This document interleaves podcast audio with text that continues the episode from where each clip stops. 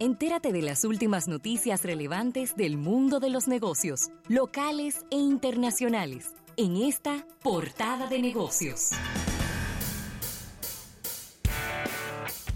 Mira, Carlos, y antes de entrar con esta portada de negocios, debo de comentar, tú sabes que siempre vivimos observando en la calle todo lo que viene pasando con todo lo que va ocurriendo con la publicidad exterior y hemos visto en algunas vallas en las calles esta, esta expectativa de que el hombre va a hablar. De que el hombre va a hablar. ¿Quién es? No sabemos, no sabemos si es un nuevo candidato que va a hablar. No sabemos si es Leonel, si es Gonzalo, si es Ramfi o, o el mismo presidente Danilo que va a hablar. Lo que sí te puedo decir es que nos genera bastante curiosidad y al público que nos escriba a través de las redes sociales de qué piensa, qué cree ¿quién podrá ser? Si es un político, un artista, ¿quién podrá ser la persona, el personaje que va a hablar? Así que esto, esto sería el lunes 18, según hemos visto en las, en las vallas, a partir de las 10 y 15 de la noche, en una serie de, de canales eh, de televisión abierta, en Facebook también. Así que necesitamos, necesitamos saber y el público que nos opine de esta campaña que la vemos bastante curiosa de, que el hombre va a hablar y de qué se trata esto. Así que escríbanos a través de las redes para nosotros eh, ver si alguien sabe, si alguien no puede decir de qué se trata esto, ya que otra vez el lunes a las 10 y 15 de la noche el hombre va a hablar, dice la valla, Carlos. Bueno, yo me imagino quién es. ¿Eh? Porque ya no, no, no, lo, no lo digo. No, nos ¿Eh? tiene acostumbrado a ese tipo de alocuciones a esa hora. Vamos a ver, vamos a ver qué pasa.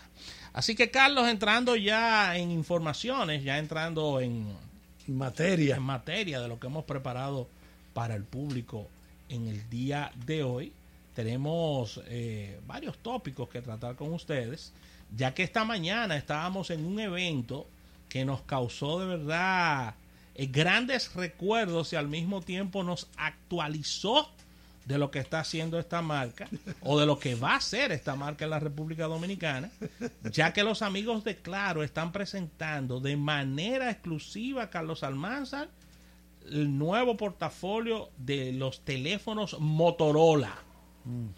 Una marca que tuvo un gran éxito en la República Dominicana, una marca que fue parte del crecimiento de esta entrada. ¿Y qué fue lo que pasó, Rafael? Porque esa marca llegó a tener, por ejemplo, tanta preeminencia dentro de Estados Unidos que recuerdo que hasta los head coaches de la National Football League, los auriculares que usaban eran Motorola. Claro, ellos dieron una serie de datos eh, históricos, primera llamada que se hizo desde la luna, eh, primer, como bien dices, los equipos que se utilizaban en las en, los en la parte del fútbol, en los deportes principales, en los deportes principales.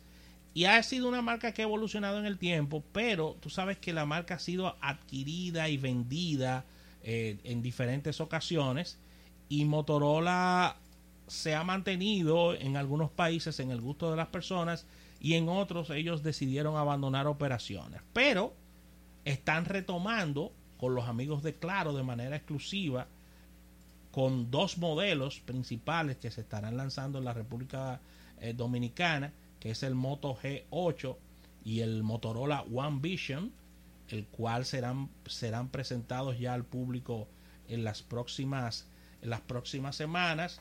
Vimos el, el teaser de los celulares, se ven muy bien. Ahí podrás utilizar toda esta nueva tecnología que está presentando Claro en, en su nueva plataforma eh, de velocidades.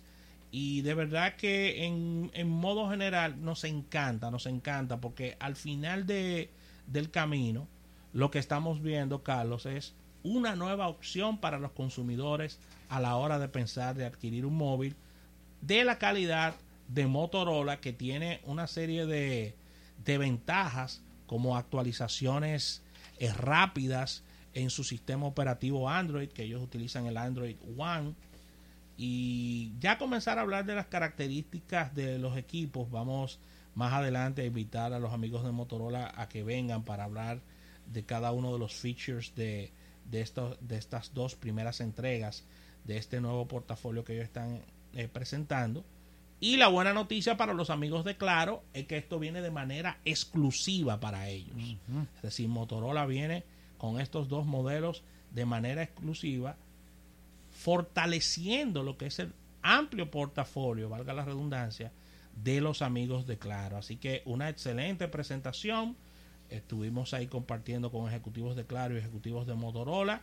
Vienen con, con una campaña eh, de 180 grados, donde vamos a incluir redes sociales, medios tradicionales, eh, vallas. O sea que la marca va a comenzar a hacer ruido en la República Dominicana.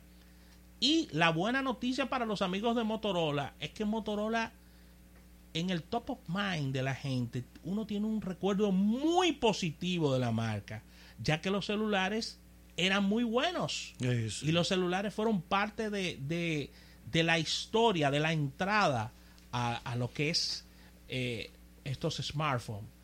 Y la verdad es que ellos están, eh, estuvimos hablando aquí de, del Razer, eh, que, se estaría presentando, que es un celular plegable de unos 1.500 dólares, que eso, independientemente de que venga aquí o no al país, es un celular que genera mucho ruido internacional debido a, que, a que la verdad de primera entrada le ha gustado mucho a los expertos de tecnología. Así que ahí estábamos compartiendo en esta, en esta nueva propuesta de los amigos de Motorola que están ya en la República Dominicana con estos nuevos modelos.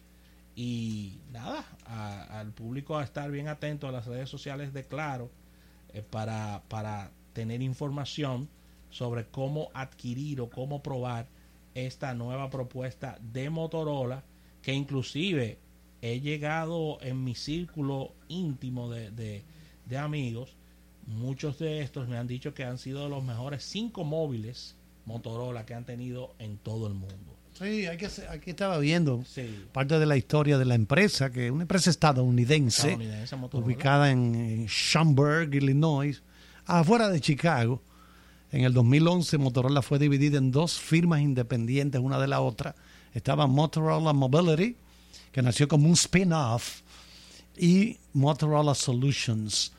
Antes de seguir con las informaciones, agradecemos un tweet que nos envía Eddie Ramírez. Dice él, como no se necesita visa para viajar a Malasia, pronto veremos al Magister Economic Sir Charles Almanzar encaramado en el piso 88 de una de las torres petronas de Kuala Lumpur.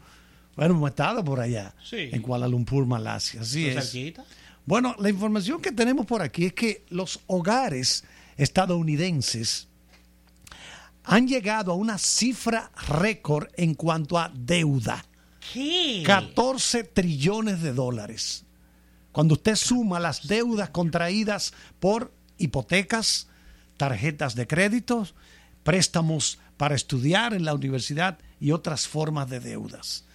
Esa quizás es una de las respuestas, Carlos Almanza. Y aquellas personas que quieran opinar sobre el tema, 809-539-8850. Ese, ese endeudamiento tan voraz que tiene el estadounidense y que tienen las familias estadounidenses. Yo no podría caer en te eso. Da una, te da una idea de el por qué el estadounidense no ahorra casi. No ahorra. Y, la parte que ahorra casi siempre la coloca en, la, bolsa de valores. sí, pero lo que sucede, eh, en la bolsa de valores, pero lo que sucede es que recuerda que estamos en una sociedad, la sociedad norteamericana, que en su ADN el impulso de la misma es, el, consumo. Consumo, consumo, O sea, es, algo ya que viene dado por su propio sistema, que es más fuerte que uno mismo. Sí, eso lo llevan en la sangre. Lo llevan en la sangre, el consumismo. pero tú sabes que cuando, recuerdo haber leído un artículo en la revista Time, cuando estalló la crisis del 2008, fue la última gran recesión, la última gran crisis, que mucha gente de clase media estadounidense, muy acomodada, cayeron o sea, le llegó la crisis, perdieron los trabajos, como no se habían preparado para resistir la embestida de esta crisis, bueno, pues pasaron, han pasado mucho trabajo. Entonces dijeron, si yo alguna vez me levanto de nuevo,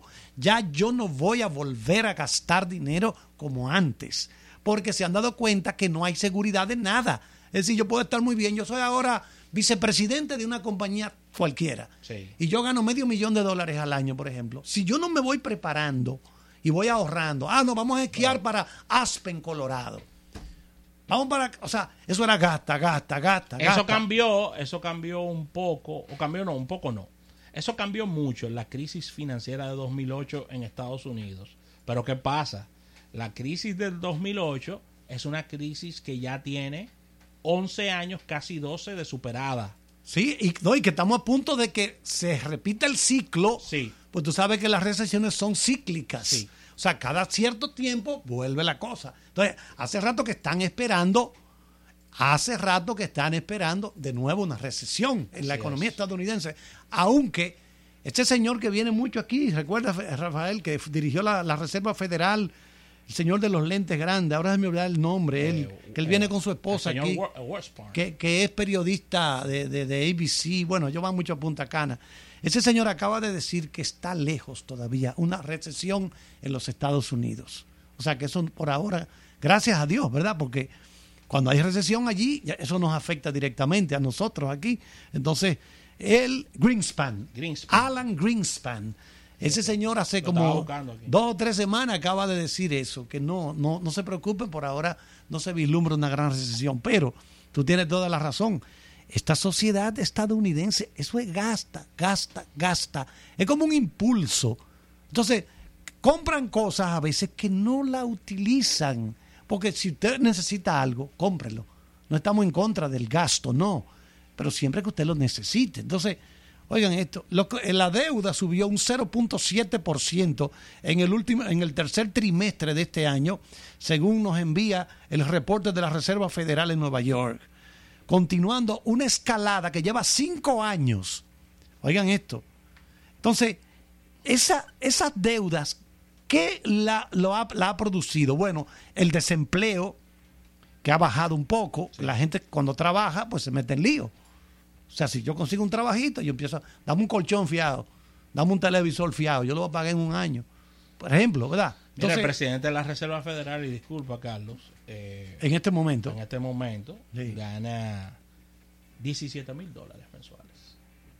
Es el salario del, del director de la Reserva Federal. De la, Reserva Federal. Sí, sí. Aquí hay funcionarios que ganan más que él.